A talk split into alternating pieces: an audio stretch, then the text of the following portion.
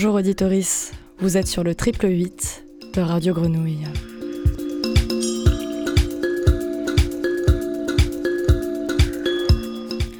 Aujourd'hui, émission spéciale PJJ. PJJ, l'acronyme pour protection judiciaire de la jeunesse. Souvent méconnue du grand public, il s'agit d'une des branches de l'arbre ministériel de la justice.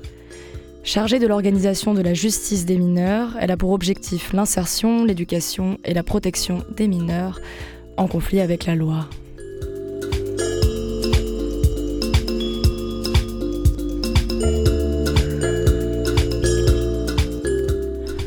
Suivis à domicile, accompagnés en centre de jour, placés en foyer ou détenus, les jeunes sont adressés par des magistrats, la plupart du temps des juges des enfants spécialisés et sont accueillis par les, équipes éducatives. Il s'agit d'accompagner les jeunes et leurs familles dans la réponse pénale aux actes de délinquance posés, dans la prise de conscience des conséquences de leur passage à l'acte et parfois dans la reconnaissance de leur propre statut de victime.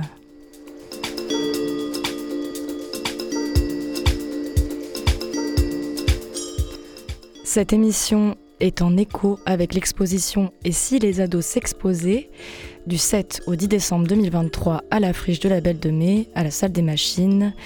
Une exposition collective proposée par la Direction interrégionale de la protection judiciaire de la jeunesse Sud-Est.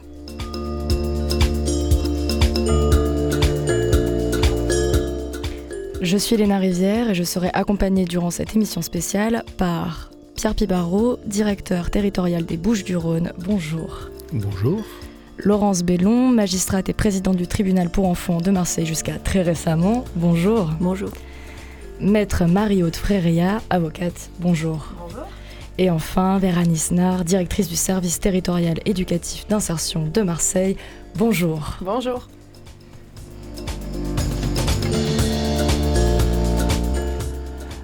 J'ai réalisé cette courte introduction en exposant la grande mission de la protection judiciaire de la jeunesse. Les services qui la composent sont pour autant multiples. Ça représente beaucoup de monde et le traitement d'enjeux majeurs aussi pour notre société, justice et jeunesse. La PJJ, c'est aussi un lexique spécifique. On parle de médiation culturelle, foyer, milieu ouvert, milieu fermé, bref. Si on reprend comment est organisée et pensée la PJJ plus précisément ici en région, Pierre s'il vous plaît. Alors la protection judiciaire de la jeunesse est donc cette administration du ministère de la Justice qui en charge principalement les, enfants, les adolescents en conflit avec la loi, c'est-à-dire qui ont commis des infractions pénales, mais aussi des jeunes euh, qui peuvent être confiés dans le cadre de la protection de l'enfance. Euh, et donc en effet, tous les jeunes dont nous nous occupons sont orientés, sont adressés à la PJJ par euh, des juges des enfants, comme vous l'avez très bien dit. Et pour s'en occuper, nous avons des éducateurs principalement. C'est une administration d'éducateurs, la PJJ, euh, mais aussi des assistants de services sociaux, des psychologues, qui s'occupent des jeunes là où ils sont. Certains restent dans leur famille, dans leur milieu habituel de vie, et pour cela, en effet, il y a des services dits de milieu ouvert qui les accompagnent, éducateurs, psychologues, assistants de services sociaux pour certains, euh, soit parce que le risque pour la société est tel, soit parce que le risque pour eux-mêmes est tel. Donc pour les protéger, le juge des enfants décide de euh, les placer euh, dans un établissement de placement judiciaire, dans des foyers. Dans des foyers qui peuvent avoir des caractéristiques différentes, avec des niveaux de contraintes différents. Il y en a plusieurs dans les Bouches-du-Rhône, à Marseille, y compris des centres éducatifs fermés pour certains, parce que le niveau d'infraction est tel ou le nombre de réitérations est tel, le juge, euh, juge des enfants, juge de la liberté de la détention, peut décider de la détention. Et là aussi, quand les jeunes sont détenus, garçons ou filles, là où ils sont, il y a des éducateurs de la PJJ pour s'occuper d'eux. Euh, ces jeunes-là, euh, où qu'ils soient pris en charge, ils peuvent avoir accès évidemment au dispositif d'insertion de droit commun, et quand ils ne peuvent pas y avoir accès, parce pour des problèmes de comportement, pour des problèmes de déscolarisation longue, eh bien nous avons des dispositifs spécialisés, ce qu'on appelle des, On a donc le service territorial éducatif d'insertion, centre d'activité de jour. Euh, et donc on a un dispositif important euh, dans les Bouches du Rhône pour s'occuper de, de, ces jeunes euh, dits en conflit avec la loi. Merci. Et Vera Nisnar, je me tourne vers vous car vous êtes directrice du centre d'insertion de Marseille qui est basé au Chute-la-Vie. Euh, plus précisément, qu'est-ce que ça veut dire, directrice de centre d'insertion? C'est quoi vos missions? Alors, nos missions, c'est d'accueillir en journée les jeunes qui sont euh, loin des dispositifs de droit commun, loin de la scolarité, loin de dispositifs de professionnalisation. Euh, tous les jours, on les accueille autour d'activités, euh, alors soit scolaires, soit des activités de médias éducatifs en tout genre. On s'appuie sur des activités sportives, des activités culturelles, des activités aussi autour de la santé. Euh, de façon à ce qu'ils puissent euh, revenir progressivement vers euh, des aspects de, la socialisation qu'ils n'ont pas encore acquis. Donc, on travaille tous les jours avec une équipe pluridisciplinaire composée d'éducateurs, de professeurs techniques, essentiellement et on les accompagne euh, dans ces activités. Donc on a des dispositifs euh, en partenariat avec l'éducation nationale. Euh, des dispositifs adaptés. Alors par exemple, on peut recevoir des élèves qui, pour un temps, sont pris en charge sur un dispositif d'évaluation de 7 semaines. Donc ça veut dire qu'ils sont sortis du circuit scolaire classique pendant 7 semaines et nous, on réalise une évaluation globale de leur situation donc sur le champ euh, éducatif, euh, sur le champ aussi de la scolarité, puisqu'on a un professeur aussi de l'éducation nationale qui intervient dans cette classe, et également euh, sur, sur l'aspect psychologique. Donc on investigue un petit peu la situation, on rend ensuite un rapport de préconisation pour une réintégration dans le milieu scolaire d'origine, mais avec un accompagnement bien souvent un peu spécifique lié à sa situation globale. On développe aussi une classe euh, pour les mineurs non accompagnés, c'est-à-dire les, mineurs qui arrivent sur le territoire euh, sans leur famille, avec souvent des parcours migratoires un petit peu compliqués, difficiles. Et on a une classe également spécialisée là-dessus. Euh, et on travaille également aussi en partenariat avec l'éducation nationale sur les dispositifs qu'on appelle classe passerelle euh, qui sont des dispositifs euh, de classe de troisième, où on accueille également euh, en, modalité réduite 12 élèves sur trois classes différentes. Et là, on est sur, pareil, alors une scolarité adaptée, un, apprentissage adapté de, de, de, de l'ensemble des prérequis qui, qui devrait normalement les conduire à une réintégration sur une scolarité plus classique. Euh, dans ce qui jalonne, qui euh, habite aussi le parcours de ces jeunes, il y a euh, la question du tribunal pour enfants. Laurence Bellon, comme dit précédemment, vous avez été longuement présidente de ce tribunal. c'est un, un, terme, une appellation tribunal pour enfants qui peut faire peur, je pense, pour des auditeuristes lambda qui ne connaissent pas qu'est-ce que c'est. donc je vous pose cette question, c'est comment on juge des mineurs et qu'est-ce qui se passe dans ce tribunal? Alors il s'appelle tribunal pour enfants, il a essentiellement deux, fonctions, deux champs d'intervention. Le plus connu qui est associé à l'image du juge des enfants, c'est la protection. Euh, et donc, par exemple, pour ça peut aller de, de, la naissance du bébé jusqu'à 18 ans et les problématiques évoluent en fonction de l'âge. Il peut y avoir des bébés stoués, des bébés négligés, euh, puis les choses évoluent avec l'âge, juste aux crises de l'adolescence et aux maltraitances qui peuvent survenir aussi à l'adolescence. Donc ça doit représenter, euh, je dirais, 60% de l'activité. Et puis 40% de l'activité, c'est l'intervention, de le traitement de la délinquance des mineurs. D'où le lien ici euh, voilà. et votre présence aussi pour parler de cet aspect-là. Oui. Alors, on travaille. La particularité du juge des enfants, c'est que d'abord, euh, les services, euh, chaque juge des enfants a un territoire, entre guillemets. Par exemple, tel arrondissement, on ne se répartit pas les dossiers de façon alphabétique ou par numéro d'arrivée. Il y a une spécialisation par euh, quartier ou par ville dans d'autres, dans d'autres juridictions. Ça permet que le juge des enfants connaisse la famille dans son... Comment dire ça?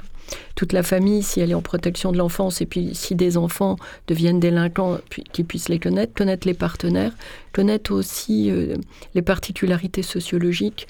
On n'intervient pas de la même façon euh, dans le quartier de la Friche de la Belle de Mai, et puis dans le 8e arrondissement, euh, ou dans une campagne du département. ça, c'est, en fait, c'est très important c'est la caractéristique pour moi du juge des enfants, c'est ce principe, euh, on dit, de continuité personnelle. C'est-à-dire que c'est le même juge qui va accompagner. J'ai l'habitude de dire, euh, souvent on utilise le terme éducatif dans un sens assez péjoratif. Éducatif, on pense laxisme, bisounours, etc. En fait, Ou éducatif. par ailleurs aussi. Hein, non, dans éducatif, non. Éducatif, c'est éducatif. répressif, après, c'est répressif. Mais éducatif, on, l'entend souvent dans un sens trop laxiste, bisounours, etc. En fait, éducatif, ça vient d'un terme latin qui veut dire, educere, qui veut dire accompagner. Donc, effectivement, on a une fonction d'apprentissage, d'accompagnement, un peu comme un enseignant. Euh, et la, caractéristique d'un enseignant, c'est qu'il prend un élève le 1er septembre, il le il arrête les cours le 30 juin et, il a la responsabilité de l'évolution et de la transmission. Cette transmission, elle se fait de façon... Euh, comment dire, euh, elle transmet directement, mais il peut être amené à punir, à mettre une sanction si ça n'a pas été fait. Je tiens beaucoup à cette métaphore parce que souvent on imagine le juge des enfants uniquement comme euh, celui qui a la télé sur l'estrade et puis dit bon allez six mois ferme etc. Le juge des enfants c'est pas ça. On est dans une fonction d'accompagnement qui peut aussi passer par de la répression, mais où il y a une grande part de cette, de cette transmission, cet apprentissage. En tout cas, on y, on y reviendra aussi hein, sur euh, souvent la, des fois le continuum entre euh, des jeunes qui ont pu être victimes de violences et, le passage à la délinquance. on y reviendra un petit peu plus tard. Euh, avant ça, j'aimerais bien aussi qu'on échange avec Marie-Aude Fréria. Vous êtes avocate et co-responsable de la commission mineure. pareil, ça peut être un terme un peu obscur. Commission mineure, qu'est-ce que c'est oui, alors en fait, Commission mineure, c'est une commission qui regroupe euh, plusieurs avocats du barreau de Marseille et qui a pour euh, finalité, entre autres, de faire le lien entre les avocats et la juridiction, donc et le tribunal pour enfants. Euh, afin de permettre ben, un fonctionnement meilleur tous ensemble, d'avoir des retours aussi bien de ce qui de ce qui fonctionne bien euh, que ce qui fonctionne moins bien, de ce qu'on peut permettre euh, d'améliorer, et en ayant du coup euh, la vision des deux côtés, si je puis dire, côté avocat et côté, et côté magistrat. Ça a aussi une vocation de former tous ceux qui veulent être avocats de l'enfant. C'est un gros groupe au barreau de Marseille, on est environ 350, peut-être même un peu plus, avocats de l'enfant, donc il y a une formation qui est dispensée pour pouvoir faire partie de cette liste, parce qu'on estime que c'est évidemment un rôle bien spécifique pour un avocat que d'intervenir pour les enfants. Euh, vous êtes toutes et tous ici, euh, vous avez tous et toutes une expérience certaine des euh, parcours judiciaires et aussi humains d'enfants et d'adolescents ayant été en conflit avec la loi, mais pas que. qui sont-ils ces jeunes? Parce que plein de clichés sont véhiculés, bien sûr, et j'aimerais bien que ici on, déconstruise ces clichés. Vous, comment vous les décririez? Je sais que là tout le monde se regarde et se dit qui, et qui prend la parole en premier? Bah, ces jeunes, moi, pour les, accompagner euh, au quotidien avec mes équipes, ce sont euh, des jeunes qui cumulent un ensemble de problématiques. Je crois que c'est leur caractéristique euh, principale. Alors des, des, problématiques familiales, des problématiques au niveau de leur scolarité, au niveau de la socialisation également. Et tout notre travail, c'est vraiment d'évaluer un petit peu cette situation et de partir de ce qu'ils sont, de ce qu'ils, les représentations qu'ils ont aussi de la société, de leur environnement, les, la représentation qu'ils ont aussi de leurs propres difficultés, et de pouvoir travailler à partir de ça pour les emmener vers euh, l'acquisition de prérequis qui leur permettront une, euh, une réinsertion. ou en tout cas de répondre aussi aux obligations judiciaires qui, qui sont les siennes, parfois quand dans leur parcours sont commis des actes de délinquance. Euh, Pierre, je crois que vous souhaitez compléter, non? Je, vois votre regard. oui. Euh, d'abord, peut-être pour donner un aperçu d'ensemble, hein, euh, la PJJ dans les Bouches-du-Rhône suit un jour donné 1600 jeunes. Je dis jeunes parce que les jeunes qu'on suit à la PJJ, ils ont entre 13 ans et 21 ans. même si on constate que, par exemple, l'âge d'entrée dans la délinquance en moyenne reste stable, c'est-à-dire plutôt autour de 15 ans et demi, hein, ils ne délinquent pas de plus en plus jeunes. On a des jeunes, des, des, jeunes, jeunes gens qui délinquent. Mais si on regarde l'ensemble des jeunes que nous suivons, il n'y a pas de rajeunissement. Il y a parfois des formes de délinquance qui vont changer en lien avec le fait de se filmer en train de commettre une infraction. Il y a 20 ans, on ne se filmait pas, évidemment, quand on commettait une infraction pénale. Mais donc là, on a des éléments comme ça. On a évidemment, comme l'a dit Vera Disnard, des éléments de cumul de vulnérabilité. Euh, je rajouterai ceux autour de la santé, des addictions. Euh, dans les enjeux d'insertion, on peut se rendre compte que non seulement on a des taux de déscolarisation, par exemple sur Marseille, qui sont importants, 50% des jeunes qu'on suit mm. sont au moment où on commence les suivis hors d'un dispositif de scolarisation, de formation professionnelle, mais peut-être encore plus important, même quand ils sont dedans, soit plus de 70% d'entre eux ne sont pas capables d'énoncer un projet pour eux-mêmes. Ils ne savent pas comment se projeter dans la vie. Et on voit bien du coup tout ce que ça peut ouvrir comme champ de travail pour les éducateurs et les professionnels qui les accompagnent. On a parlé des vulnérabilités qui sont liées à des situations de famille. Ça fera partie, on viendra peut-être sur certaines spécificités marseillaises, mais en effet, quand beaucoup des jeunes vivent dans des milieux extrêmement précaires, et avec une augmentation de la précarité dans beaucoup de quartiers, euh, arrondissements de Marseille, évidemment, ça a des effets sur les enfants.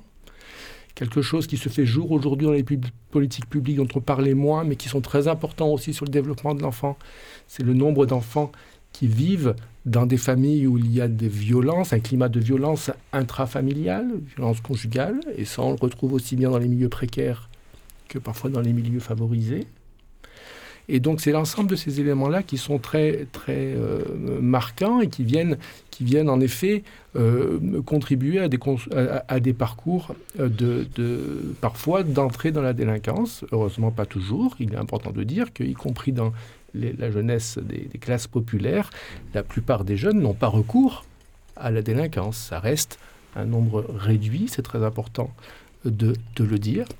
Et puis je parlais de la tranche d'âge entre 13 et 18 ans. Il y a un peu aussi une spécificité dans les Bouches du Rhône. Je ne suis pas sûr que ce soit le cas partout, mais plus d'un tiers des jeunes que nous suivons en réalité sont majeurs sur ces 1600. Euh, sont majeurs. Évidemment, ils sont suivis parce qu'ils ont commis une infraction étant mineurs. Mais une des forces de, de, la loi et une des protections de la loi en France, c'est que quand un jeune est suivi euh, parce qu'il a commis une infraction mineure. Le suivi par la PJJ ne s'arrête pas à 18 ans et nous sommes susceptibles de les accompagner jusqu'à 21 ans. Et c'est le cas du coup donc pour un grand nombre de jeunes que, que nous suivons. Euh, euh, Laurence Bellon, je, je, vous regarde car on l'a évoqué euh, juste avant, mm. euh, c'est parfois cette, ce continuum entre euh, des, des, enfants qui ont pu eux-mêmes être victimes, en tout cas dans des situations très précarisées, et qui ont un passage à l'acte dans la délinquance. vous, quel regard vous avez sur le suivi sur toutes ces dernières années? Est-ce que vous constatez des évolutions à ce niveau-là, plus spécifiquement ici sur les Bouches-du-Rhône?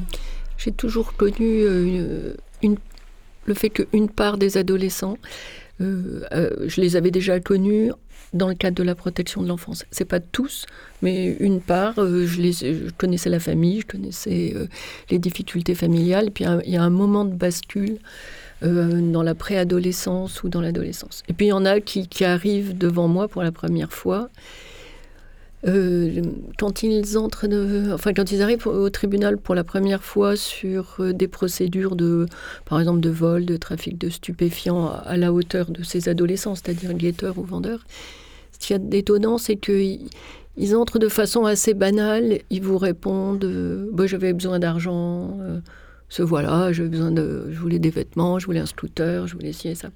Et puis c'est au fil du temps par les informations que nous transmettent euh, la protection judiciaire de la jeunesse, puis le fait qu'on va les voir plusieurs fois, qu'on découvre qu'en fait, il y a des choses beaucoup plus complexes qui se passent. Alors, ce que a dit M. Pibaro, il peut y avoir des décrochages à la préadolescence qui sont en lien aussi avec euh, une difficulté à franchir euh, au niveau de l'éducation nationale. Vous ne pouvez pas imaginer le nombre d'adolescents qui travaillent bien en primaire, Sixième, ils font un énorme effort. Quatrième, cinquième, c'est la cinquième, quatrième, c'est la catastrophe, et ils décrochent.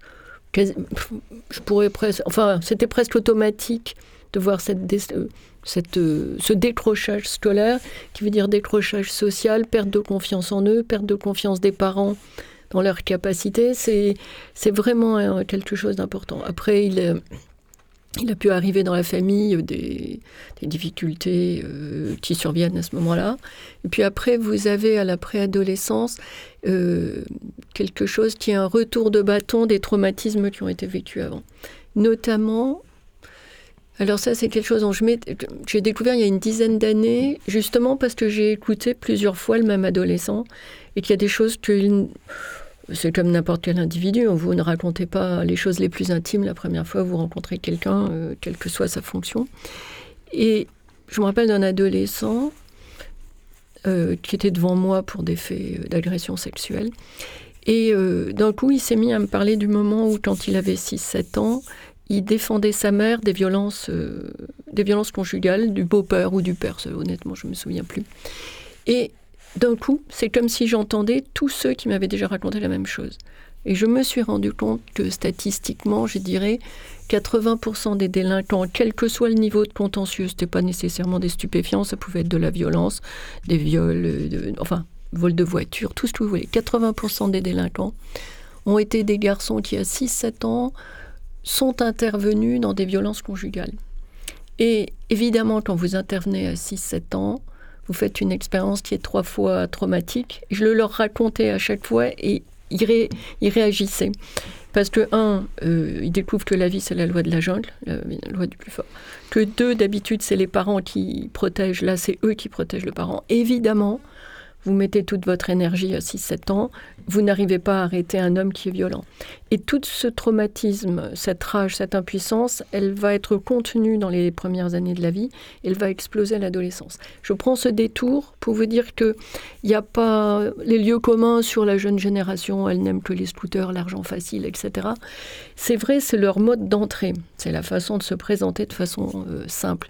Dans la réalité, quand vous creusez, et c'est pour ça qu'on a besoin aussi des professionnels qui nous aident à comprendre ce qui a pu se passer, et puis de voir et puis pour nous voir comment on va pouvoir travailler ça, euh, on découvre qu'en fait, il y a des choses beaucoup plus compliquées sur lesquelles il va falloir travailler. Un délinquant, c'est aussi quelqu'un qu'on doit réhabiliter sur le plan scolaire. C'est pas simplement quelqu'un qu'on doit punir. Et c'est vrai que c'est important de savoir si on met trois, trois mois ferme, six mois ferme ou un travail d'intérêt général. Mais ça suffit pas. Non, puisqu'il y a toujours cette idée de euh, réinsertion ou insertion par tout court euh, en société et, euh, et, aussi de futur professionnel, mais tout simplement aussi de bien-être. Futur citoyen. voilà, un futur citoyen. Et la PJJ, elle intervient aussi sur tout ça. Ce n'est pas seulement la dimension punitive et judiciaire. J'aimerais qu'on écoute un extrait de euh, un petit entretien qu'on avait mené avec euh, un des jeunes qui est, qui est venu ici dans notre studio, car nous réalisons des suites d'ateliers avec différents jeunes. Et quand on ne les connaît pas, nous, ce qu'on fait ici à Radio Grenouille, on leur demande une chose qu'ils aiment et une chose qu'ils n'aiment pas, puisque c'est une bonne méthode pour faire connaissance. Ce que j'aime dans la vie, vraiment, c'est la danse. Qu'est-ce que ça te fait de danser? En vrai, ça me met bien. Je me sens vraiment heureux quoi, quand je fais la danse. J'ai confiance en moi quand je danse. Est-ce que tu penses, ça te fait penser à des choses ou au contraire tu penses à rien? Ça me fait penser vraiment à les choses. Tout ce que ça me fait penser, c'est de réussir vraiment dans la danse. quoi. j'ai commencé tout petit, depuis l'âge de 7 ans. Après, il y avait des, il y avait mes parents qui ne voulaient pas que je continue, tu vois. Mhm. Et là, je vois ici que je peux continuer. Pourquoi, pourquoi pas? Donc tout ça me... Tout ça me donne vraiment la force d'avancer dedans, quoi. Voilà pourquoi Ok. Et euh, j'ai cru comprendre que tu pratiquais euh, euh, une sorte de danse en particulier. Ouais. Est-ce que tu peux nous en parler? Puisque j'ai appris de base, le, le Crump, qui a été créé en 92 à Los Angeles par les Américains parce qu'il y avait les policiers qui tiraient sur les gens. Et donc, eux, d'abord, c'était en 80, 83, je pense. Ils ont commencé à manifester des trucs avec la force, l'énergie. Après, en 92, ils ont vraiment vu que oui, c'est un truc vraiment de la danse en mode manifestation. Parce que tu peux le crump, il y a tous les styles de danse dedans. D'accord. C'est pas juste hip-hop ou. C'est euh, pas juste hip-hop, il y a tous les styles dedans. Mhm. Ça peut être, ça peut être les signes des paroles, ça peut être en mode, comme le théâtre quoi. Soit pour, pour manifester ou pour des trucs comme ça. Je sais pas comment expliquer parce que j'ai un peu des fautes en français. Non, c'est parfait. C'est tout quoi. C'est parfait. Ok, super. Mm. Et alors une chose que tu n'aimes pas? Je n'aime pas vraiment. que de rester sans rien faire. Ok. Je comprends. Moi non plus, j'aime pas ça.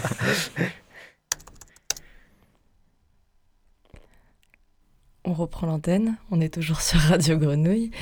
Euh, on a choisi cet extrait parce que ce que je trouve intéressant, en tout cas dans cet extrait, euh, c'est euh, la démonstration quand même de l'intérêt de se nourrir aussi par l'artistique et par l'expression de soi. Comment ça résonne pour vous d'avoir écouté cet extrait?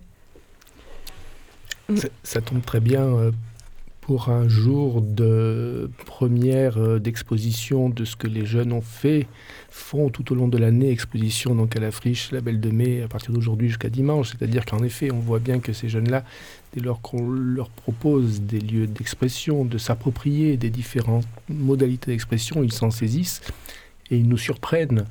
Euh, ils ont des, des, potentialités extraordinaires. Donc euh, ce jeune qui nous parle de la danse, on a plusieurs d'ailleurs euh, unités, services qui travaillent avec des danseurs et qui chaque année nous, que ça soit même en prison d'ailleurs, hein. on, voit en effet des jeunes qui se, qui se révèlent à, eux-mêmes et, ça nous donne encore plus envie de, travailler sur leur potentialité.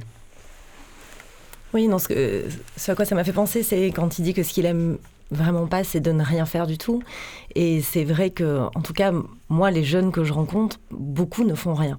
Et beaucoup n'ont pas de loisirs, euh, n'ont pas d'activité et n'ont pas de perspective de loisirs et d'activité. Et c'est vrai que c'est euh, une vraie difficulté. Et, quand on voit qu'ils arrivent à, se mobiliser pour peu importe quoi, quelque chose qui finalement va réussir à capter leur attention, à les motiver, je pense que ça change énormément de choses dans, dans, leur vie. Ils arrivent à avoir une projection, ils arrivent à avoir une envie et à avoir une motivation, et ce qui est, ce qui est très compliqué. Donc c'est pour ça que c'est euh, admirable de voir euh, ces jeunes qui ont, pu, euh, qui ont pu se consacrer pendant un temps certain à, à, créer des œuvres d'art comme ça, et on imagine le bien que ça peut leur faire à, tout, à tous les niveaux. C'est vraiment euh, l'intérêt. Je trouve que cette vidéo, elle est très parlante parce que effectivement, ils ont des potentialités euh, qu'eux-mêmes parfois ne soupçonnent pas. Et euh, tout, le travail éducatif que, que, les équipes font au quotidien, c'est justement d'aller chercher ces potentiels et de les confronter à des choses nouvelles, à des médias nouveaux. Donc, euh, alors la culture, le sport, la santé, enfin vraiment, on, on, utilise plein de choses. Alors parfois, bah, c'est des échecs hein, parce que ils accrochent pas, ça marche pas. On n'est pas censé tout, tout aimer, c'est pareil pour tout le monde. Exactement, tout à fait. Mais parfois, on en a qui vont accrocher vont euh, y aller, se découvrir et finalement nous surprendre et aller même au-delà de ce qu'on aurait pu euh, espérer sur certains projets. Et c'est ça qui nous permet aussi d'accompagner finalement tout le, le, le, champ judiciaire aussi qui va avec et d'accompagner la sanction pour qu'ils puissent euh, en comprendre aussi les effets positifs et ce qu'on va leur demander pour la suite. Et ça permet de les valoriser. Et donc il y a toute cette dimension de, de revaloriser mmh. euh, les individus, euh, même au sein d'ailleurs de leur confiance en eux-mêmes, hein, tout simplement dans leur croyance euh, de pouvoir s'insérer. Quelles sont les, les, difficultés pour arriver à les, à les introduire dans le monde professionnel actuellement? Alors, les, les difficultés auxquelles on est confronté, c'est c'est finalement les conséquences de ce dont on parlait euh, tout à l'heure. C'est-à-dire que euh, les, carences affectives, euh, les, carences d'éducation, les difficultés scolaires auxquelles ils ont pu être confrontés amènent aussi ces jeunes, finalement par la suite, à ne pas avoir les prérequis pour euh, arriver sur euh, une insertion classique. Donc ça va être des jeunes qui s'expriment très mal, euh, ça va être des jeunes qui sont très absents, qui, ne répondent pas au rendez-vous, qu'on a du mal à mobiliser tous les jours, qui, ont du mal à se lever le matin. Donc là, c'est à nous aussi d'aller de, de, déployer des stratégies éducatives pour faire en sorte que petit à petit et progressivement, ils reviennent à, une, activité plus J'avais j'avais toute une pensée, euh, notamment par rapport à, l'aspect du narcotrafic, qui est plus spécifique ici aux Bouches, dans les Bouches du Rhône. Euh, on avait échangé précédemment, Pierre Pibaro, ensemble, sur ce sujet-là et sur l'impact derrière sur la réinsertion professionnelle. Est-ce que vous souhaitez intervenir là-dessus? Bien sûr. Alors là, on est loin de la réinsertion professionnelle. Euh, tout le travail sur l'insertion peut être un levier, un levier de désistance, mais c'est vrai que euh, alors, est-ce que c'est spécifique au Bouches-du-Rhône J'en sais rien. En tout cas, on voit que sur l'agglomération de Marseille, ça, prend ça a une ampleur très importante. Malheureusement, c'est en train d'essaimer, c'est-à-dire des jeunes qui, très jeunes, aux âges dont parlait euh, Madame Bellon tout à l'heure, c'est-à-dire aux, âges de 5e, 4e, quand on décroche, le réseau criminel en lien avec le narcotrafic est, là pour les récupérer, ces jeunes qui, à ce moment-là, sont très vulnérables. Euh, et pour les, les, employés, euh, dans le réseau criminel sur des, fonctions de guetteurs, de premiers revendeurs, de les employer, mais le terme est impropre parce que ça le banalise. En réalité, ces jeunes-là rentrent sous emprise de ces réseaux criminels. Euh, nous travaillons avec le tribunal pour enfants depuis plusieurs années, à l'initiative du tribunal pour enfants, pour qu'on arrête de parler de ces jeunes simplement comme des auteurs d'infractions à la législation sur les stupéfiants, mais aussi qu'on les reconnaisse comme victimes de traite des êtres humains. Et on se félicitait tout à l'heure d'entendre, euh, avec Mme Bellon, d'entendre aujourd'hui M. le procureur de la République de Marseille qui reprend euh, à son compte dans les politiques pénales cette orientation-là. C'est fondamental. Ça ne veut pas dire qu'il faut arrêter euh, de travailler sur la question du passage à l'acte. C'est essentiel. Vous, vous parliez tout à l'heure de quels sont les freins à l'insertion. D'abord, il faut bien dire qu'un jeune qui est durablement installé dans des fonctionnements de délinquance, c'est pas parce qu'il est confié à la PJJ que du jour au lendemain, il va changer sa modalité d'entrer en relation avec les gens. S'il est dans une modalité dans le passage à l'acte, je veux, je prends, tu me regardes de travers, je cogne, le fait qu'il soit placé dans un foyer, ça va pas du jour au lendemain faire cesser ça. La PJJ, c'est pas magique. Puis il y a toute la dimension d'emprise aussi euh, pour euh, donc les jeunes euh, qui se retrouvent dans les réseaux donc de, de trafic de stupéfiants où l'appellation traite victime de traite humaine, je la trouve particulièrement pertinente. Est-ce que vous souhaitez, Laurence? En fait, j'ai exercé pendant cinq ans à, à Marseille et on discute beaucoup avec nos collègues et on était effarés euh, j'ai pas d'autres euh, effondré à certains moments de, de, voir des jeunes qui retournent inlassablement, qui sont interpellés, qui retournent inlassablement dans la même cité. Et c'était important de comprendre parce que souvent on dit oui, ils rentrent dans les trafics, et c'est vrai, au départ, ils rentrent dans les trafics par l'appât du gain, ils veulent le scooter, ils veulent les vêtements, ils veulent ça. Mais si c'était que ça, quand ils se font interpeller par les services de police, bah, ils iraient la fois suivante euh, trafiquer sur une autre cité. Il y a des, dizaines et des dizaines de cités où ils peuvent euh, trafiquer, et puis ça, se passerait comme ça. Or, en fait, je me suis rendu compte qu'ils retournaient tout le temps, tout le temps, dans la même. Je m'en suis rendu compte parce que les mineurs, c'est moi, les, mineurs de mon secteur, c'est moi qui les suis. Donc je connais les procédures et au bout d'un moment, je me rends compte c'est toujours la paternelle ou Herbel, ou, etc. Ensuite, on se rendait compte aussi que quand on leur disait mais vous connaissez les risques, il y avait quelque chose d'une emprise qui n'est pas l'emprise psychologique comme dans la relation conjugale, mais une emprise criminelle, effectivement. Ils répondent des choses très stéréotypées. Non, j'ai pas peur de la mort, vous inquiétez pas, moi je fais attention, et puis moi ça m'arrivera pas, de toute façon on doit tous mourir, etc. Et puis bah, petit à petit, dans les dernières auditions que j'avais faites, euh, je m'étais rendu compte que c'est des organisations euh, mafieuses. C'est-à-dire que vous avez des adolescents qui sont amenés euh, dans des hôtels ou dans des squats, surveillés la nuit pour dormir, etc., qui sont amenés par des espèces d'Uber un peu spéciaux, qui reviennent les chercher le lendemain matin pour les amener sur les plans de stup. Et c'est des horaires extrêmement contraignants, c'est-à-dire c'est classiquement c'était 10h, 17h ou 17h, 23h. Maintenant, c'est souvent 10h minuit. Et en fait, en guise de gagner de l'argent, on se rend compte qu'ils nous expliquent, hein, c'est 100, 150 euros pour 10-12 heures de travail, mais ils doivent payer dessus l'hôtel, la nourriture et la consommation du produit. Donc, euh, je ne vois pas comment ils peuvent gagner des mille et des cents là-dessus. Et donc, c'est petit à petit, en mettant tout ça bout à bout, que je me suis rendu compte que j'ai commencé à mettre le mot de traite des humains. Qui d'habitude est utilisé pour la délinquance des adolescents roms qui sont obligés de mendier ou de cambrioler, ou bien sur la prostitution. Et je l'avais jamais entendu pratiquer, enfin utiliser pour le, trafic de stupéfiants. Et en fait, en regardant les documents de formation que j'avais reçus sur la traite des humains, je me suis rendu compte qu'en fait, les adolescents délinquants qui trafiquent ici à Marseille correspondent quasiment à 95% des critères qui sont donnés pour identifier les enfants victimes de traite des humains. Une fois qu'on a dit ça, une fois que j'ai dit ça, euh, c'est pas simple non plus de savoir comment on va le traiter sur le plan judiciaire, parce que si on rentre dans une démarche purement de protection, les, les responsables des trafics vont en profiter en mm. disant euh, de toute façon tu risques rien, vas-y, tu es victime de traite des humains. Donc c'est très délicat, il va falloir trouver un équilibre. Trouver un équilibre politique aussi, parce que ça veut dire que la société doit en prendre conscience aussi, notamment tous ceux qui viennent acheter, utiliser euh, et, qui, font vivre les réseaux. Je veux dire, c'est à double détente. C'est pas seulement sous l'angle judiciaire, il y a aussi la société qui doit prendre conscience de cette traite des humains, comme pour les enfants prostitués d'ailleurs. On parle de changer de perspective, mm. hein, de ne pas seulement les euh, percevoir comme des auteurs, se rappeler que c'est aussi des mineurs euh, et que parfois ils sont tout simplement victimes aussi.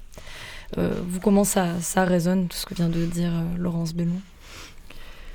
C'est le, quotidien de, de, la prise en charge, effectivement. Quand on parle de lutter contre l'absentéisme, arriver à, aller les chercher, euh, c'est vraiment ça. Donc, euh, c'est le, quotidien. Ils n'ont pas l'impression, eux, par contre, d'être victimes. Ah c'est ça. C'est aussi contre cette image. Euh, enfin, en tout cas, c'est toute l'éducation qu'il faut faire avec eux. Ils n'ont pas du tout l'impression d'être victimes de ces réseaux. Pour eux, ils y sont rentrés sciemment. Ça leur mm. permet d'avoir un peu d'argent pour subsister, s'acheter leur paire de, de baskets. voilà. et c'est vraiment de la satisfaction immédiate donc euh, le, job, c'est de les sortir de là, peut-être euh, d'essayer, en tout cas de tenter de leur en faire prendre conscience. Euh, et pour autant, c'est des, finalement des mécanismes, ce qu'ils vivent dans leur quartier, c'est des mécanismes qu'ils vont aussi réitérer sur les lieux dans lesquels ils sont pris en charge. On a régulièrement des phénomènes aussi de harcèlement, de bagarre, de violence, parce que euh, quand euh, ils vivent ça sur les quartiers, forcément, les jeunes qu'on prend en charge, ils se connaissent aussi, hein, ils se croisent, voilà, donc on, a aussi à gérer ça. Et finalement, euh, c'est ce qui fait aussi la, complexité. Mais encore une fois, je, crois aussi que si on arrive à leur offrir des, petits points d'accroche et qu'on euh, on essaie d'ouvrir euh, le champ des possibles pour eux, c'est aussi une manière que de leur faire voir qu'il y a autre chose qui existe, d'autres horizons, d'autres environnements un peu plus apaisés. En parlant de champ des possibles, on y reviendra dans, quelques minutes. Avant ça, j'aimerais euh, vous emmener euh, avec nous euh, dans une sortie qu'on a réalisée il y a quelques mois avec un jeune qui était souvent très en retard, mais pour autant toujours très attachant. Je pense à Kamel, donc, qui, qui a fait beaucoup d'ateliers avec nous et à qui on avait demandé quel était son lieu ressource où il se sentait bien. Et il a dit Ah, moi, j'ai un rocher qui me permet de faire respirer mes émotions. Et je la garde pour la radio parce que je trouve que c'est une très belle expression. On écoute ce voyage ensemble. Je vous emmène dans l'endroit le plus propice et pour moi le plus, le plus beau. Mon calage. C'est ça, mon calage. C'est un endroit euh, particulier. Ouais, pour moi. Après, pour les gens, c'est un endroit normal pour les gens. Mais pour moi, c'est un endroit particulier. Là tu, là, tu vas nous faire passer dans un trou, dans un mur. Dans un mur. À travers un mur. En mode Harry Potter. En mode Harry Potter. On va rentrer dans Poudlard. Ça va être magique. Ça prend combien de temps, tu penses, pour, euh, pour y aller? Je dirais 20 minutes. 20 minutes 20-30 minutes max, même pas.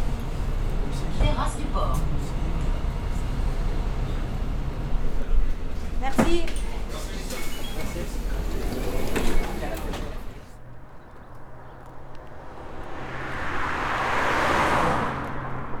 On te suit là ou pas? Ah voilà, on arrive dans mon coin. Bon, là c'est que le début. Vous voyez cette odeur? Vous sentez ou pas L'odeur du port, du gasoil, l'odeur de la mer de Marseille? Nous on a ça, nous, tous les jours. Là on est dans mon endroit. Je dirais mon sanctuaire. On a passé le trou là. Là on a passé le trou là. On a passé le portail. On a changé de dimension. Ouais, total. Là, on a totalement changé. On va aller au fond. Parce que c'est au fond que ça se trouve?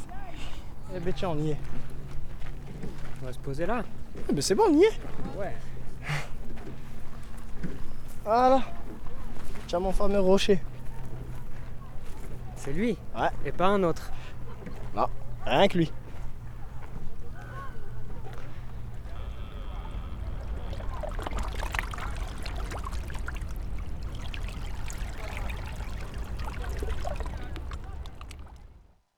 Voilà, c'était donc un extrait qui s'est déroulé près euh, de l'Estac. Il euh, faut savoir que ce trou dans le mur est juste un endroit abandonné. hein. Il n'y a rien d'illégal dans ce qui s'est passé. Euh, et je tiens à préciser donc que Kamel, c'est c'est un jeune qui est quelqu'un d'extrêmement talentueux au niveau de son sa capacité à s'exprimer, euh, ses capacités théâtrales aussi. Et euh, c'est pour moi euh, quelqu'un, ou pour nous, quel- un jeune qui a été témoin, enfin, qui, est, qui témoigne de des fois combien on ignore tous les talents que peuvent avoir ces jeunes-là, et que c'est juste une histoire de savoir tendre l'oreille et de savoir mettre le cadre. Et euh, c'était une image magnifique de le voir sur son rocher à l'estac avec un grand soleil, euh, avec les pieds dans l'eau et euh, toute la joie dont il témoignait d'être heureux d'être dehors en plein air. Qu'est-ce que vous, ça vous a fait voyager un petit peu aussi avec nous? Les, professionnels de l'enfance, et je me mets dedans, on tient parce que euh, on a tous rencontré des jeunes comme ça. Dans la réalité, euh, ils vivent souvent. Alors peut-être, lui, c'est vrai qu'il s'exprime très bien. Donc je me suis dit, Mm. et il a déjà fait un parcours, il y a un cheminement, ou bien il- a reçu à l'origine. Souvent, c'est des enfants qui étaient déjà repérés euh, à l'école primaire par leurs enseignants et qui ont été portés, soutenus, et ça s'entend au vocabulaire. Euh, mais il y en a beaucoup qui sont dans des situations extrêmement euh, violentes, euh, difficiles, avec une violence qui le renvoie aussi, vous avez raison, hein, ça, va dans les, ça va dans les deux sens. Euh, tous n'ont pas la chance de faire des expériences culturelles, théâtrales, euh, poétiques. Il Euh, ne les a pas euh, faites. hein. C'est, euh, oui, mais vous voilà. vous êtes rendu compte qu'il Ah avait oui. ce potentiel. Ah, il avait un potentiel incroyable. Voilà, et donc vous l'avez porté aussi avec euh, l'émission. Tout le monde n'a pas cette chance, et il, il faut savoir que les, les réseaux de narcotrafic sont extrêmement violents, extrêmement violents, je ne peux pas dire autrement. Euh, et quand on parle d'adolescents victimes de traite des humains, euh, on alors on le fait pas pour les enfants ou les adolescents qui rentrent tout de suite, mais il y en a- euh, vous en avez un certain nombre qui sont vraiment dans des situations extrêmement difficiles et où il faudra beaucoup, beaucoup de temps et aussi beaucoup de mobilisation de tout le monde, c'est-à-dire aussi de la justice pénale, de, euh, et de la société civile, je le redis, ou des politiques, et que la, et la PJJ aura beaucoup, beaucoup de travail et d'accompagnement à faire pendant des années pour qu'ils retrouvent confiance euh, dans le monde des adultes. Après, moi, ça rejoint un peu ce que, je- ce que je disais tout à l'heure, parce que c'est vrai que finalement, euh, quand on n'a pas euh, quelque chose qui nous, qui nous tient, qui nous pousse, qu'on manque de repères, euh, évidemment, c'est beaucoup ne connaissent que ça, et que la direction vers, vers le trafic, parce que c'est ce qui se passe en bas de chez eux ou dans le pâté de maison d'à côté, et, et non pas, euh, ne savent pas le, tiers du quart de ce qui peut exister, de ce qu'ils peuvent faire, de ce qu'ils peuvent découvrir à, tout, à tous les niveaux. Et moi, je pense qu'il y, a- vraiment, il faut encourager le travail là-dessus pour leur, euh, leur montrer tout ce qui peut exister. Moi, vraiment, la plupart des enfants que je reçois, c'est les premières questions que je leur pose. Je leur demande dans quelle classe ils sont et je leur demande qu'est-ce qu'ils font d'autre en dehors de, de- l'école euh, et de la scolarité. Et il y en a malheureusement énormément qui ne font rien. Et je ne parle pas forcément d'activités de loisirs qui seraient euh, coûteuses et où, bien sûr, beaucoup ne pourraient pas se le permettre. Mais même quand je, je creuse un peu en demandant ben, qu'est-ce qu'ils font avec leurs copains, qu'est-ce qu'ils font le week-end, ça pourrait être aller se promener, ça pourrait aller sur un, être, aller sur un rocher euh, en bord de mer. La plupart ne font rien et leur réponse est je ne fais rien. Ou alors, bien sûr, je joue à la console ou je regarde la télé. Ça, il n'y a pas de, y a pas de souci euh, là-dessus. Mais, euh, mais voilà, c'est. euh, faut encourager tous les jeunes à aller sur des rochers, comme ça c'est magnifique. non, mais en tout cas, c'est permettre un panel aussi d'activités mm. euh, pour arriver à stimuler des fois des choses qui sont existantes mais méconnues. Mais qui ne connaissent pas du tout. Et, justement, lutter contre... Euh, cette tendance naturelle qu'ils auraient à rejoindre les réseaux des quartiers et mm. parce que bah, ils pensent que c'est leur petite famille, c'est aussi euh, ce qu'ils ont connu, c'est ce qui les a protégés à un moment donné, même si effectivement ils y vivent aussi de la violence. Et je, crois que, c'est ça, se réduit à ça, exactement à ça. Et, je pense que, alors, même si effectivement, Madame Bellon le disait, hein, c'est ce qui est, euh, euh, ce qui est une lutte acharnée de tous les jours, c'est que même si parfois on leur propose tout un panel d'activités, euh, ils, y retournent, ils, retournent dans les réseaux et ils vont retrafiquer et voilà. Mais il faut vraiment avoir cette cette volonté de toujours continuer. De... Et c'est vraiment ça, le, travail d'accompagnement de ces jeunes qui sont malheureusement tombés dans des actes de délinquance, euh, c'est vraiment aussi de ne pas euh, s'user, de toujours euh, avoir cette volonté d'être là d'abord, d'être un élément repère stable. Euh, de, reproposer derrière, même si on a connu des échecs, c'est pas grave, ça fait aussi partie de la vie, l'échec. Et ça fait aussi partie de la vie que de se tromper de voie, de se tromper de chemin. Ben ça, ça nous a pas plu, ok, très bien, on va recommencer. Et vous, vous êtes là pour accompagner justement ces essais-là Tout à fait. Oui, d'abord, je reviens sur un, point quand même qui est important, c'est que euh, les jeunes des quartiers populaires, la plupart du temps, ils ne deviennent pas délinquants. Et que ces acteurs qui permettent de les ouvrir à autre chose que ce qui se passe en bas de la cité, mm. euh, c'est euh, l'éducation nationale, c'est les centres sociaux, c'est un tissu associatif riche qui existe, dont vous faites partie d'ailleurs euh, ici, et, beaucoup d'acteurs de la friche, et, qui, qui permettent ces lieux d'identification et ces lieux d'ouverture. Pour les jeunes qui y sont en effet, entrer en délinquance, entrer dans la délinquance. En, effet, on doit avoir ces, trouver ces leviers-là. Et là, je voulais aussi revenir sur un point, c'est que nous aussi, nous avons l'action de nos services éducatifs, mais cette action, elle est conduite avec des professionnels de euh, la radio, par exemple, avec Radio Grenouille, mais je pense à, beaucoup de partenaires qui vont nous aider justement pour trouver, euh, pour éveiller quelque chose qui marchera peut-être pas du premier coup, mais qui va ouvrir des espaces de possibles. Euh, euh, vous en trouverez beaucoup de ces partenaires qui sont cités d'ailleurs dans l'exposition qui est à la friche euh, en, en, ce moment, mais sur le champ de la photo, sur le champ de, la danse, sur un, champ impressionnant d'ailleurs. On a un nombre de, partenaires très importants et qui sont des associations et on a besoin d'elles pour ces accompagnements-là. Je voudrais dire que je suis sûre que dans vos auditeurs, il y en a un certain nombre qui se disent enfin, c'est quand même un comble. Euh, ils commettent des actes de délinquance et finalement notre société leur offre un panel d'activités. J'espère que nos auditeurs sont plus fins que ça. Non non, non, non, non, ils ont raison, ils ont raison de se poser la question. Mais moi je dis aussi, par exemple, c'est apprendre à ces adolescents, à réapprendre à ces adolescents, à travers ces activités, à travers le lien régulier avec des éducateurs et autres, à pouvoir s'exprimer. Or, un procès, ce qui fait la valeur d'un procès, c'est pas nécessairement le trois mois ou le six mois ferme qu'on a mis. C'est tout ce qui peut se dire à l'audience, d'abord pendant l'instruction du dossier, ensuite pendant le jugement, qu'ils soient capables de mettre des mots, de s'exprimer, de comprendre ce que dit la victime, de comprendre ce que dit le procureur, ce qui suppose, et puis d'être capable d'expliquer leur cheminement. J'ai entendu l'autre fois une professeure qui disait Je veux assister au procès des, des jeunes qui ont participé à, à l'assassinat du professeur Paty, parce qu'elle veut comprendre comment ils ont évolué. Et eh bien pour qu'on comprenne comment ils ont évolué, il faut du vocabulaire. Il faut qu'ils soient capables de construire des raisonnements. Et tout le travail qui est fait là à travers l'art, la photo, ou aller se promener et l'amener euh, jusqu'à l'endroit où il vous a amené, lieu ressource. son lieu ressource, voilà.